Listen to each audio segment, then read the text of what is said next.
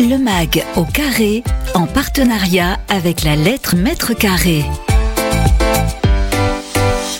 Bonjour, bienvenue euh, sur Radio Imo, bienvenue dans ce tout nouveau numéro du MAG au carré, une émission que je co-anime avec Audrey Jourdain. Bonjour. Bonjour Bérénice. Rédactrice en chef de la lettre mètre carré, vous allez bien? Très bien, et vous Euh, En pleine forme. Ravi de vous retrouver. Aujourd'hui, nous allons parler des murs hôteliers. Euh, et pour ce faire, nous avons une invitée en plateau, Valéria Savchouk. Bonjour. Bonjour Bérénice. Vous êtes directrice générale de Terlia. Euh, donc, euh, vous exploitez des hôtels. On va en parler dans quelques instants. Vous allez nous, nous présenter Terlia. Mais avant tout, Audrey, comme d'habitude, nous allons nous mettre en jambe et commencer avec votre édito. Le MAG au carré, l'édito d'Audrey. Eh bien, malheureusement, nous n'avons pas encore les chiffres du marché français de l'investissement en immobilier hôtelier du premier trimestre 2023, mais une chose est certaine, l'année 2022 fut spectaculaire. Plus de 2 milliards d'euros ont été investis sur le marché français, c'est plus de 80% sur un an.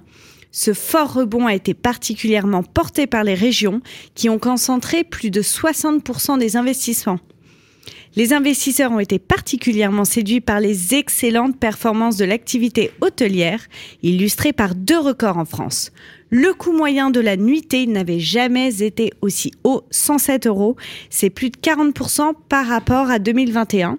Autre record, le second, le revenu moyen par chambre, 69 euros. C'est plus de 85% sur un an. Mais approfondissons le sujet avec notre invité. Les invités du carré. Voilà, c'est le moment de donner la parole à notre invité. On est ravis de vous recevoir, Valéria Savchouk, la directrice générale de Terlia. Alors, est-ce que vous pouvez nous, nous présenter Terlia? Donc, vous gérez des hôtels, c'est-à-dire que vous n'avez pas les murs. euh, vous vous occupez de, de la gestion euh, de six hôtels euh, dans Paris. Tout à fait. Alors Terlia, c'est une société de management hôtelier. Nous exploitons depuis plus de 30 ans des hôtels pour les propriétaires indépendants, mais aussi bien des investisseurs. Et depuis 2019, nous sommes adossés aux deux foncières immobilières, qui sont le groupe Terreau et le groupe Galia, qui eux, pour le coup, possèdent les murs.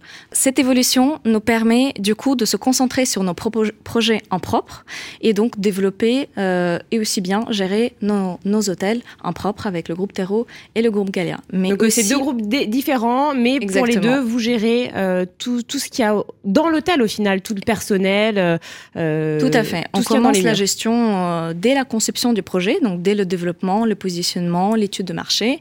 Et ensuite, on prend en main vraiment de A à Z l'hôtel, la gestion administrative, financière, comptable, ressources humaines, mais aussi bien sûr la commercialisation, le marketing et la vente des, des hôtelières.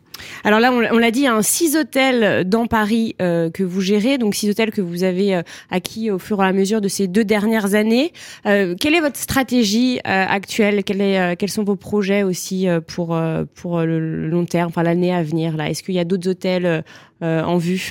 Bien sûr, il y a de nouveaux projets euh, euh, super qui nous attendent dans les deux prochaines années. Euh, mais notre stratégie, c'est surtout et toujours de créer de la valeur. Donc, on va étudier chaque projet. Pour nous, est vraiment unique. Donc, on va le concevoir et l'étudier en fonction de son positionnement, de son emplacement, du lieu, du- de l'immeuble.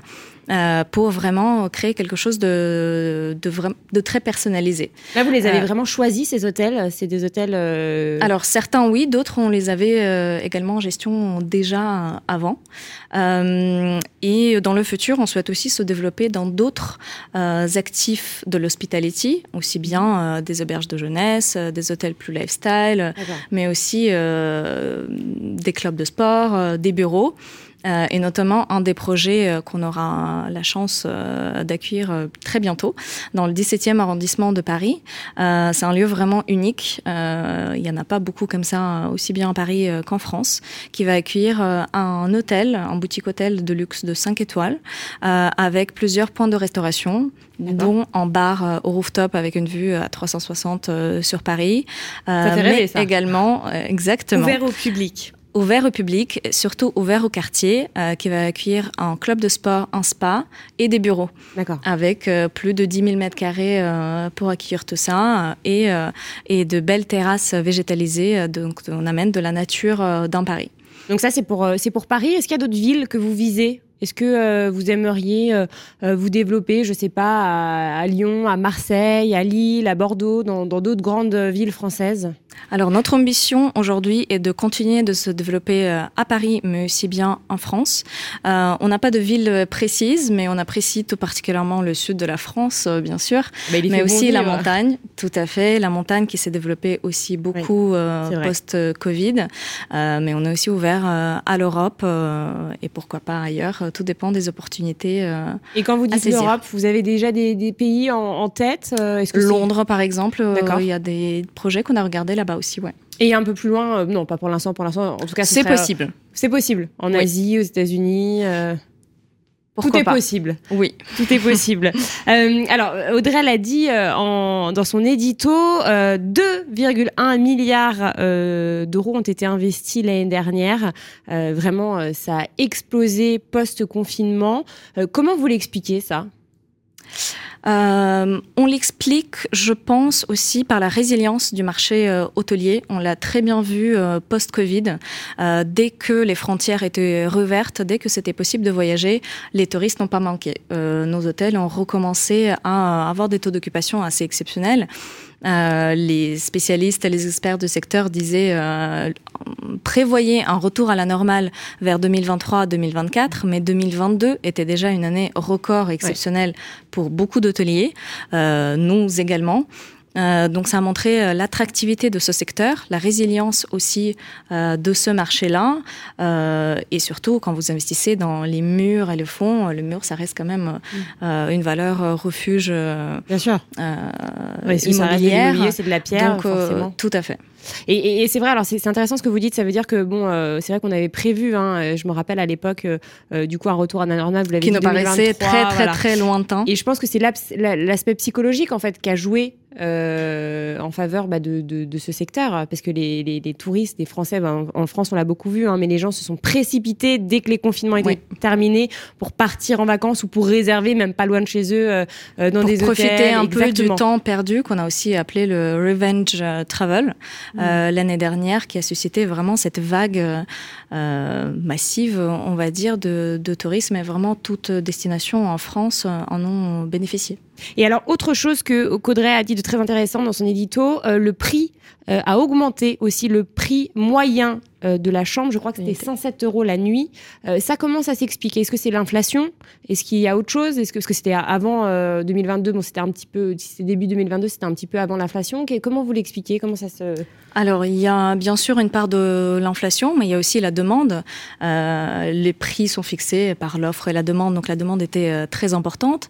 Alors, beaucoup d'hôteliers en ont profité, euh, je peux dire, euh, à outrance euh, pour augmenter leurs prix, mais dans sa globalité, vraiment, le marché a suivi, a suivi cette tendance-là. Et dans nos hôtels, en l'occurrence, qu'on gère, on a constaté des augmentations entre 20 et 50% d'augmentation de, prix moyen par rapport à l'année 2019, qui était déjà une année record avant 2022.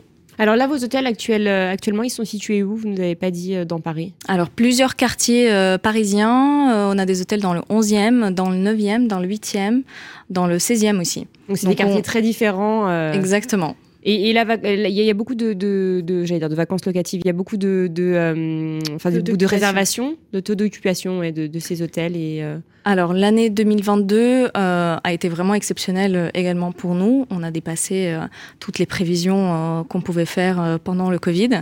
On a même dépassé un taux d'occupation l'année 2019. Post-confinement, enfin post-Covid, quoi. avant, avant Covid. Pré-Covid, exactement. Qui est à peu près de combien ce taux d'occupation en, en 2022 oui, ça dépend euh, du niveau d'hôtel. On gère aussi bien des 3 étoiles que 4 ou 5, donc ça ne sera pas le même. Mais en globalité, on a dépassé oui, les 80% d'occupation sur l'année, tout en sachant que début d'année était encore très touché par le bah Covid. oui. Et euh, donc là, depuis euh, le début d'année 2023, qui a été aussi touché par les grèves, malheureusement, les manifestations, les médias euh, en jouent aussi beaucoup à l'international. Donc c'est vrai que ça, touche énormément la clientèle, surtout internationale, pas tant française, qui qui est plus habitué, on va dire, euh, qui connaît exactement ce qui se passe euh, dans Paris. Qui savent que les euh, médias exagèrent un peu. Exagèrent un peu. mais on a quand même réussi à faire nos budgets et même dépasser légèrement nos prévisions sur 2023.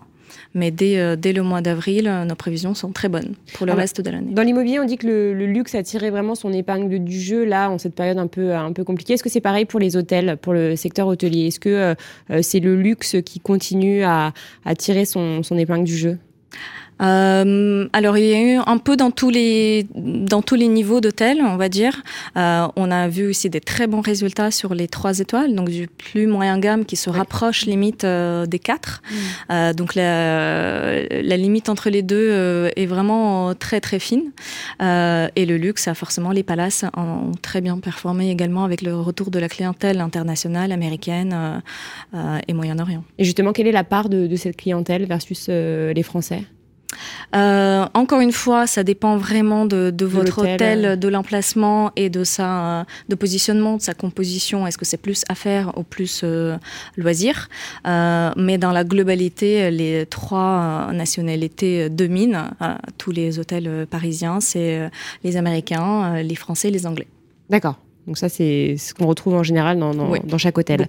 Euh, concernant euh, les perspectives, alors 2023 et puis 2024, comment vous vous, vous voyez euh, Quelle est votre stratégie À quoi vous vous attendez en fait pour ces années-là? Est-ce que vous pensez que ça va continuer à, à, performer ou euh, ça va un peu se tasser, la demande va se tasser comme on, on connaît une période un peu compliquée avec l'inflation. Euh, là, vous, vous, avez parlé des grèves, euh, l'image que, que, reflète la France à l'étranger. Est-ce que ça va impacter un peu plus sur la durée le secteur, selon vous? Alors ça peut impacter, mais je ne pense pas que ça va durer parce que Paris reste euh, Paris. Euh, il y aura toujours de la demande. On a de la chance d'avoir aussi bien une clientèle loisir que affaires, donc l'attractivité euh, sera toujours là pour pour ces deux types de clientèle. et 2023-2024 avec les les événements sportifs qui nous attendent aussi, qui sont très importants, très forts sur sur la capitale, on pense que on est très confiant sur sur ces deux années à venir et, même euh, au-delà. Euh, je pense que l'hôtellerie a encore de très beaux jours euh, devant elle. on, on innove beaucoup aussi, on est résilient, on a trouvé de nouvelles idées pendant le Covid, donc je pense qu'il faut continuer à surprendre nos, clients. c'est quoi vos innovations à innover. Euh, bah, c'est des lieux à usage euh, mixte. Mm. Euh, c'est créer vraiment des lieux de vie, des, des, lieux lifestyle qui sont ouverts à la ville et pas seulement des lieux touristiques. de s'éloigner un peu peut-être des hôtels classiques ou plus traditionnels où on offre une chambre d'hôtel et un petit déjeuner. Il faut offrir d'autres services, d'autres expériences aux clients justement pour les attirer dans votre hôtel plutôt qu'un autre. Et vous sentez que la, clientèle est demandeuse de ce genre de service Tout à fait. vous avez du retour justement euh euh, Tout à fait. Même, euh, alors il y a plein de clients à faire qui ont aujourd'hui des cartes, des cartes Accor ou Hayat, ces grandes chaînes qui leur permettent de voyager beaucoup à l'intérieur de ces chaînes-là. Mais ça reste des hôtels plus traditionnels, plus standardisés pour certains. donc ils cherchent plus de d'expérience, plus de lifestyle, plus de euh, d'offres que, que les hôteliers puissent euh, des hôteliers indépendants puissent créer mm. euh, et leur offrir. Et tout à l'heure, vous évoquiez les, JO. Est-ce que vous avez déjà eu des demandes de la part de vos clients pour cette période-là? Euh, Alors, pas encore en individuel, puisque c'est encore un, peu tôt, euh, mais on a des demandes de groupe et on a déjà assuré des réservations? Des réservations pour ah quasiment la totalité de nos hôtels. Oui, donc nos, auditeurs qui nous écoutent, voilà, il faut qu'ils se dépêchent s'ils veulent réserver pour les JO. Ça va se remplir vite. Euh, un, petit mot peut-être sur les, problématiques euh, que peuvent rencontrer, rencontrer les, les hôteliers, s'il y en a, j'imagine, et lesquelles sont-elles? Euh, alors je dirais le recrutement est un des challenges euh, le plus important depuis le Covid. Ah mais ça, ça impacte tous les secteurs. Hein. Tous les secteurs aussi, mais c'est vrai que l'hôtellerie euh, a été déjà touchée avant par le turnover assez important du fait que euh, c'est des personnes plus jeunes qui veulent bouger aussi beaucoup. Donc le challenge est pas seulement de fidéliser les employés que vous avez dans vos structures, mais aussi d'attirer les bons profils. Après, il y a bien sûr l'inflation, donc il faut être vigilant sur la structure des coûts, l'énergie, euh, également. Euh, l'énergie était entre 2 et 3% du chiffre d'affaires, alors qu'aujourd'hui, elle peut dépasser 4% euh, sur certaines structures. Donc, il faut faire attention à, la structure de charge pour être toujours rentable. et bien sûr, la transition énergétique qui nous attend dans quelques années. Euh, qu'on essaie déjà d'intégrer dans, nos projets. Donc tous nos projets euh, de conception d'hôtels que nous faisons actuellement intègrent euh, toute cette nouvelle réglementation. Donc nous faisons des projets beaucoup moins Consommateurs d'énergie. Consommateurs d'énergie, merci. et ensuite, dans nos hôtels que, nous avons actuellement, nous passons à la labellisation.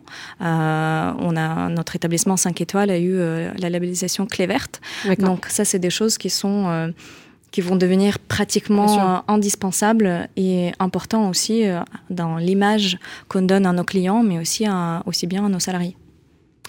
Eh bien, merci beaucoup en tout cas pour, euh, pour cette interview. Valérie Asapchouk, directrice générale de Terlia. Merci beaucoup Audrey Jourdain pour cette émission. Je rappelle que vous êtes rédactrice en chef de la lettre Maître Carré. Et nous, on se retrouve bien le mois prochain pour un tout nouveau numéro.